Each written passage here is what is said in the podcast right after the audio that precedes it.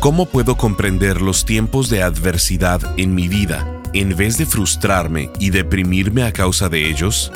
Bienvenido a Esperanza Diaria, el Ministerio de Transmisión en Audio del pastor Rick Warren.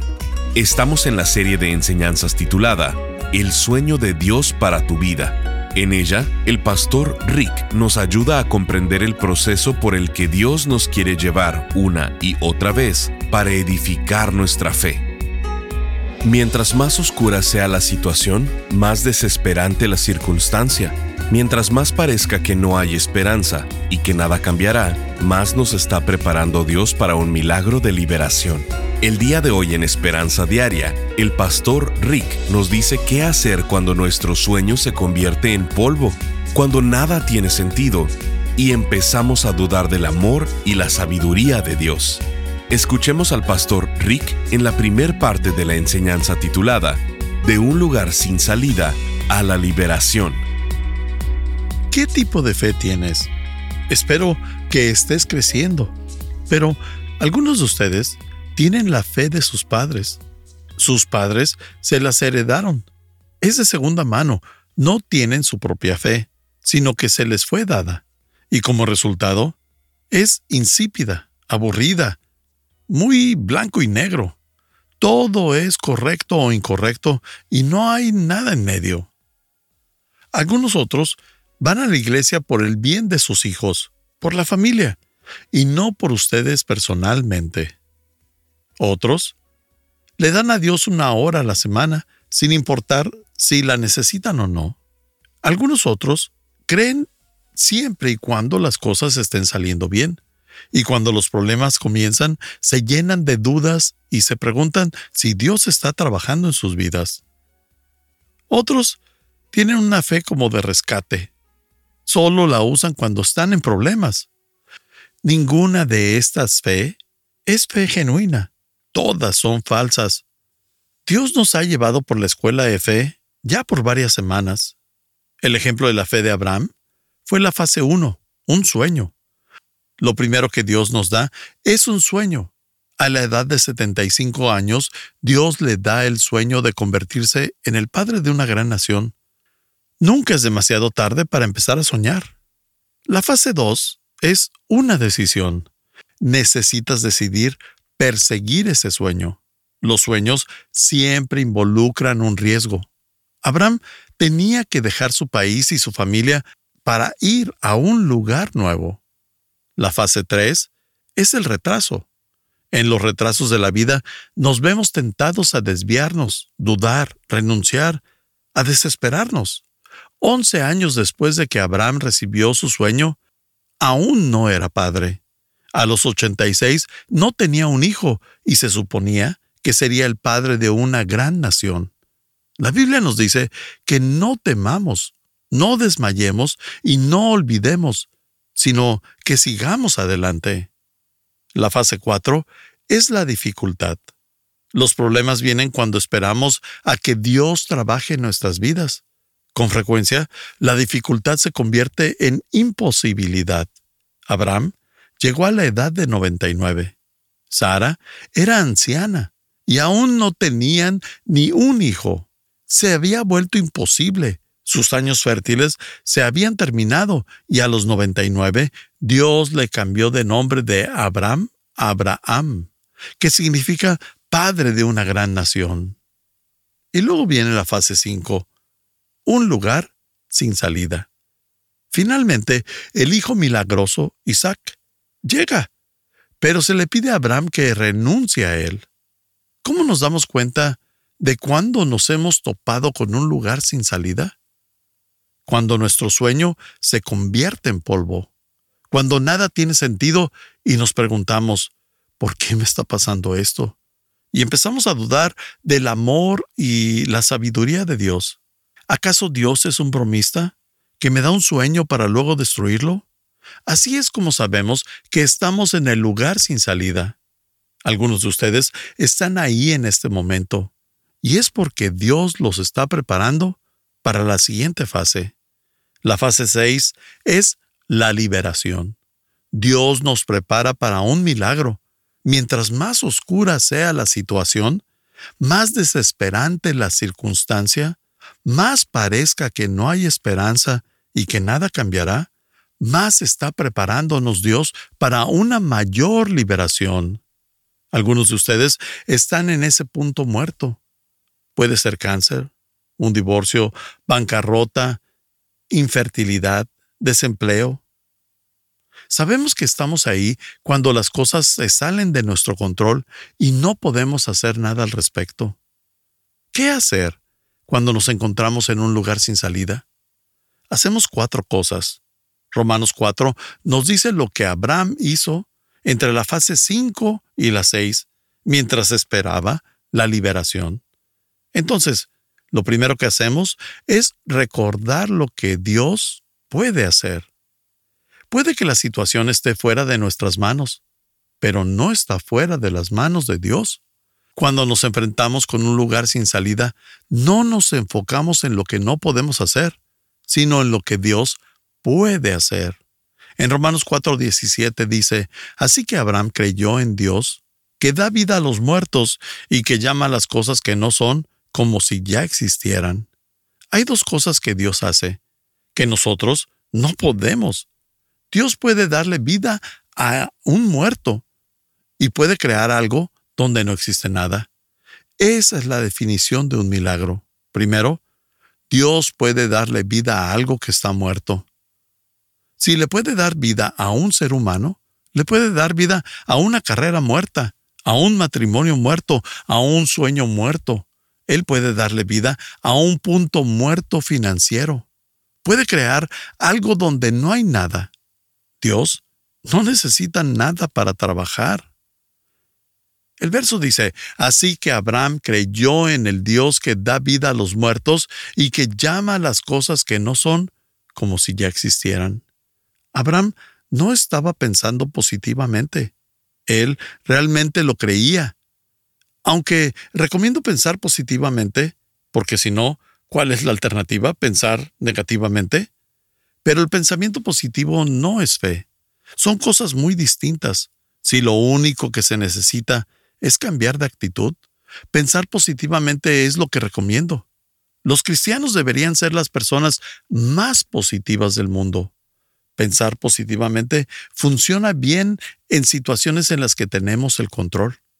Pero en las situaciones que van más allá de nosotros, pensar positivamente es inútil. No es más que pensar con ilusión. Es ser positivo, pero eso no va a cambiar la situación.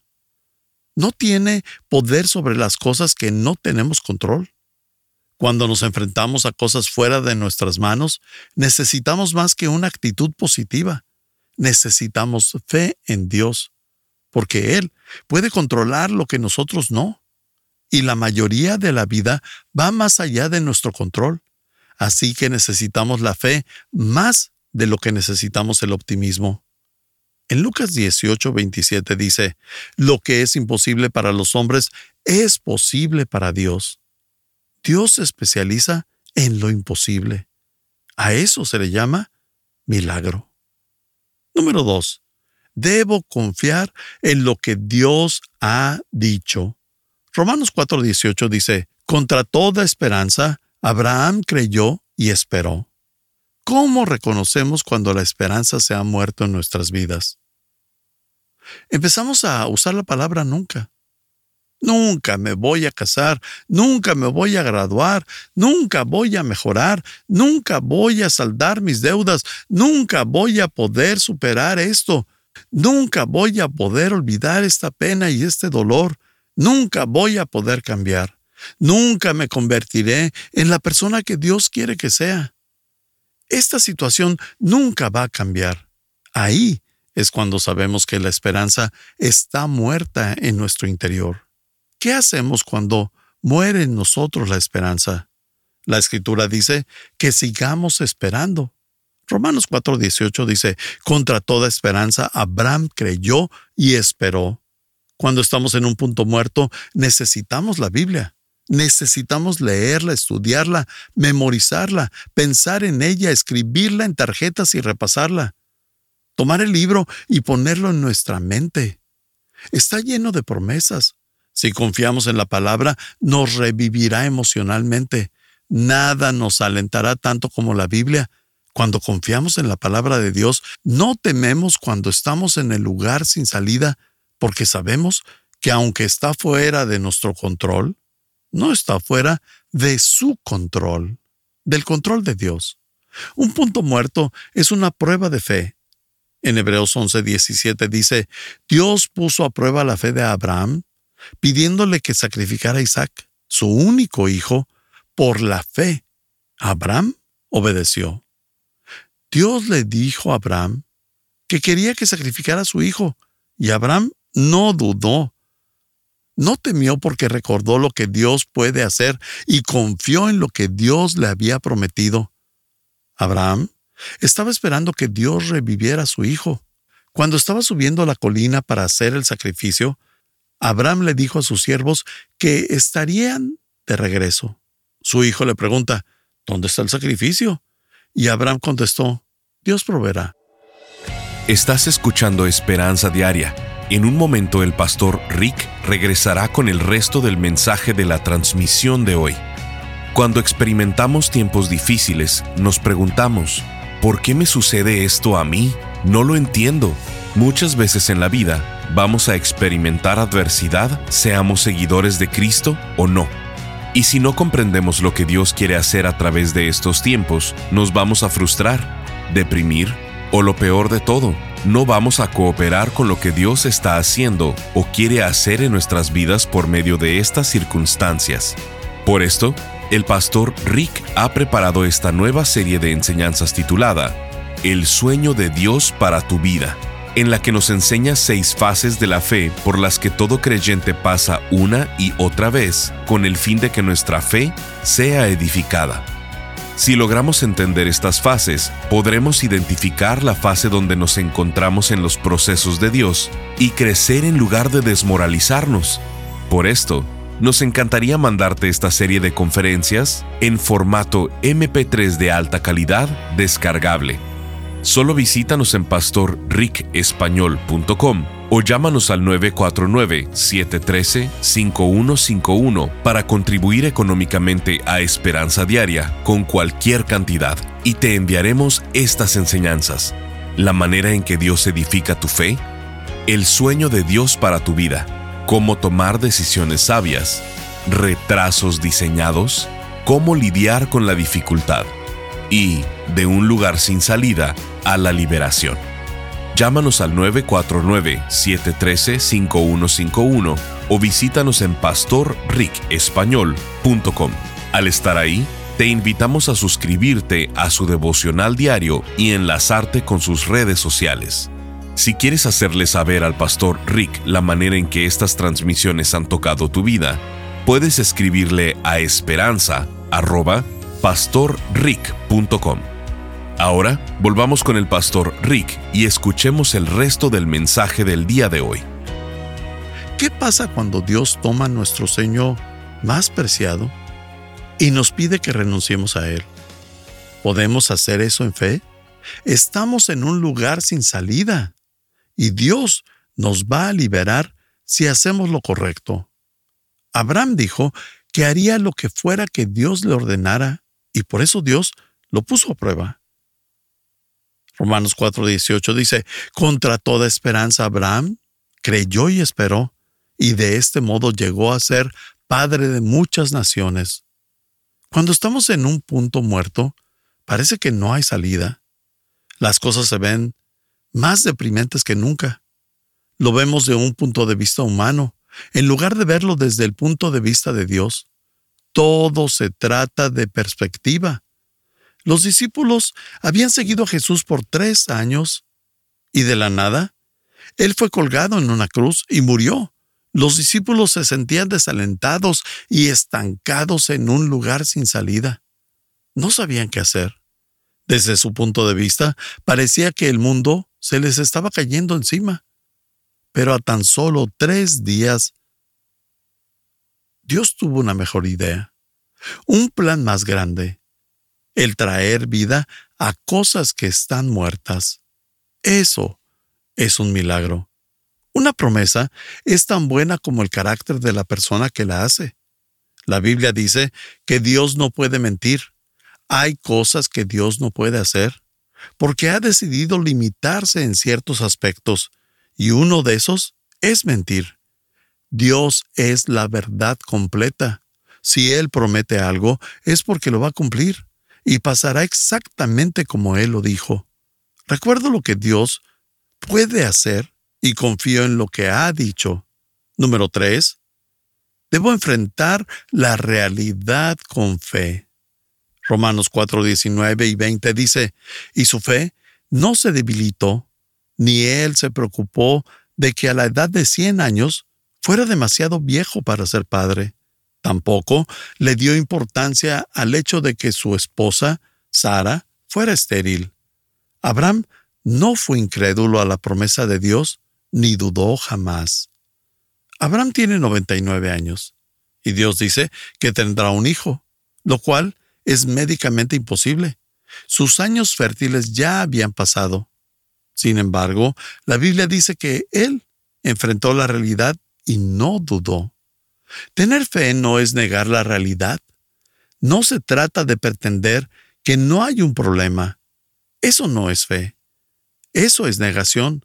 Tener fe no es decir, no me duele, cuando claramente hay dolor.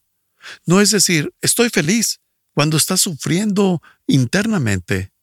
Eso no es fe, es falsedad. Dios dice que Él quiere trabajar en nuestras vidas con fe. Y la fe es enfrentar los hechos sin desalentarnos. Es ser capaces de ver el problema y decir, sí, ese es un problema, pero no me voy a desanimar porque sé que Dios es más grande que el problema. Hay una rama del cristianismo que básicamente dice, niega todos tus problemas. Simplemente ten una actitud positiva. Nómbralo y reclámalo. Y ese tipo de pensamiento no viene de Jesús. Eso no es una buena teología. La fe no se trata sobre ignorar la realidad, sino de poder enfrentarla sin que nos desanimemos. Es saber que Dios puede cambiar la situación. Puedes construir una familia, un negocio, una vida en fe, pero no en fantasía. La clave es ver más allá de tus circunstancias. Segunda de Corintios 4:18 nos dice, a nosotros no nos interesa lo que se puede ver, sino lo que no se puede ver, porque lo que se puede ver solo dura poco tiempo. En cambio, lo que no se puede ver dura para siempre. Si vemos al mundo, lo más probable es que nos angustiemos. Si vemos nuestro interior, nos vamos a deprimir porque hay muchas cosas que necesitamos cambiar. Pero si vemos y ponemos nuestros ojos en Jesús, estaremos en paz. Todo depende de en qué estás enfocando tus ojos. Las circunstancias son como un colchón. Si te subes, descansas. Si te pones por debajo, te sofocas. Cuando empezamos a ver el problema, nos hundimos. Pero si vemos a Cristo más allá del problema, si vemos al proveedor en lugar de la dificultad, lo vamos a lograr. El número cuatro es, espera que Dios te librará.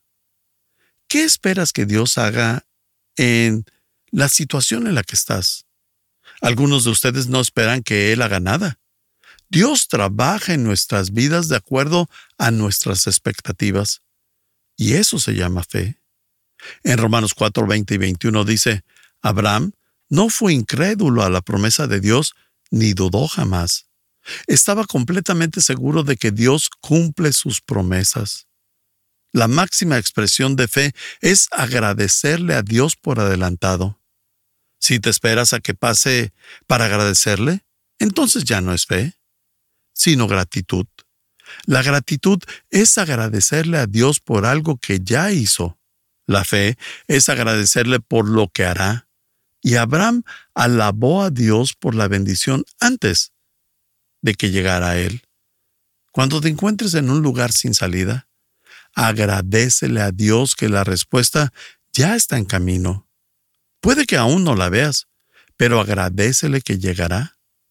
Cuando Jesús estaba en Jerusalén, sus amigas María y Marta le mandaron un mensaje desde Betania para decirle que su amigo Lázaro estaba enfermo y necesitaba que lo sanara. Betania está como a 10 kilómetros de Jerusalén, así que a Jesús le tomó tres días llegar. y para cuando llegó, Lázaro había pasado de estar mal a peor. Se había muerto y lo habían enterrado. Y cuando Jesús llega, le dicen que llegó demasiado tarde que si hubiera llegado antes, lo hubiera sanado. Y Jesús dijo, no vine a sanarlo, vine a resucitarlo. Ese es un milagro muy grande. Les dice que quiten la piedra y grita, Lázaro, ven, sal de ahí. Él tenía que ser específico. Si solo hubiera dicho sal de ahí, todos los muertos hubieran salido. Le dice a la gente que les quite la ropa de entierro y lo dejen libre. Y cuando Jesús se acercó a la tumba, no le suplicó a su padre que hiciera que Lázaro saliera, sino que dijo, Padre, te agradezco porque me escuchaste. Lázaro, ven, sal de ahí. Le agradeció a Dios por adelantado. Eso es fe. Pablo sabía de esto. En 2 Corintios 1, 9 y 10 dijo, Esto sucedió para que aprendiéramos a dejar de confiar en nosotros mismos y confiáramos en Dios, quien es capaz de resucitar a los muertos. Él nos rescató del gran peligro de la muerte y nos seguirá rescatando. Pusimos nuestra esperanza en Dios y Él nos rescatará de nuevo. Esta es la fase 6, la liberación. El propósito de un punto muerto, de un lugar sin salida, es enseñarnos a confiar en Dios. ¿Por qué Dios permite que las cosas se pongan tan mal, que se salgan de control y que nos demos cuenta de que no podemos controlarlas?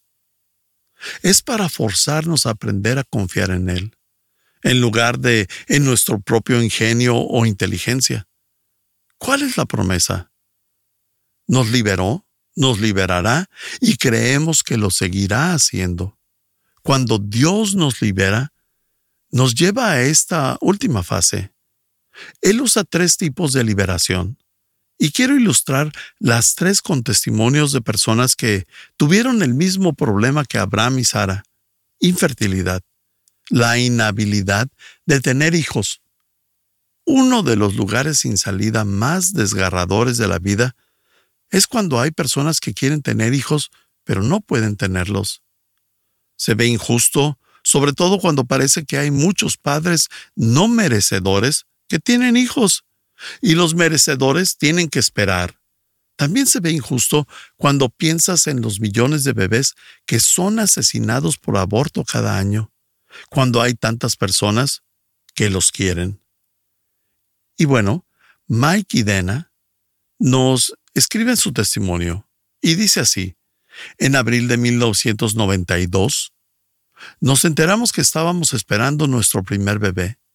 Recién casados y llenos de esperanza y emoción, les dijimos a todos los que conocíamos la buena noticia. Estábamos tan emocionados que hasta compramos un carro familiar. Estás escuchando Esperanza Diaria.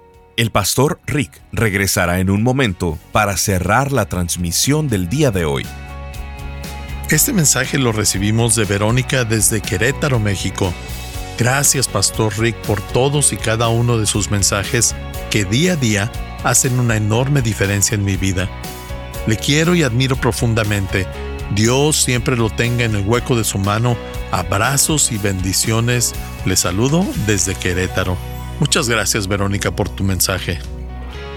Gracias por acompañarnos. Si quieres mantenerte en contacto con el pastor Rick, visita pastorricespañol.com y síguelo a través de sus redes sociales. Y si quieres hacerle saber la manera en que estas transmisiones han tocado tu vida, escríbele a esperanza.pastorrick.com. Sintonízanos en nuestra siguiente transmisión para seguir buscando nuestra esperanza diaria en la palabra de Dios. Este programa está patrocinado por el Ministerio de Esperanza Diaria y por tu generoso apoyo financiero.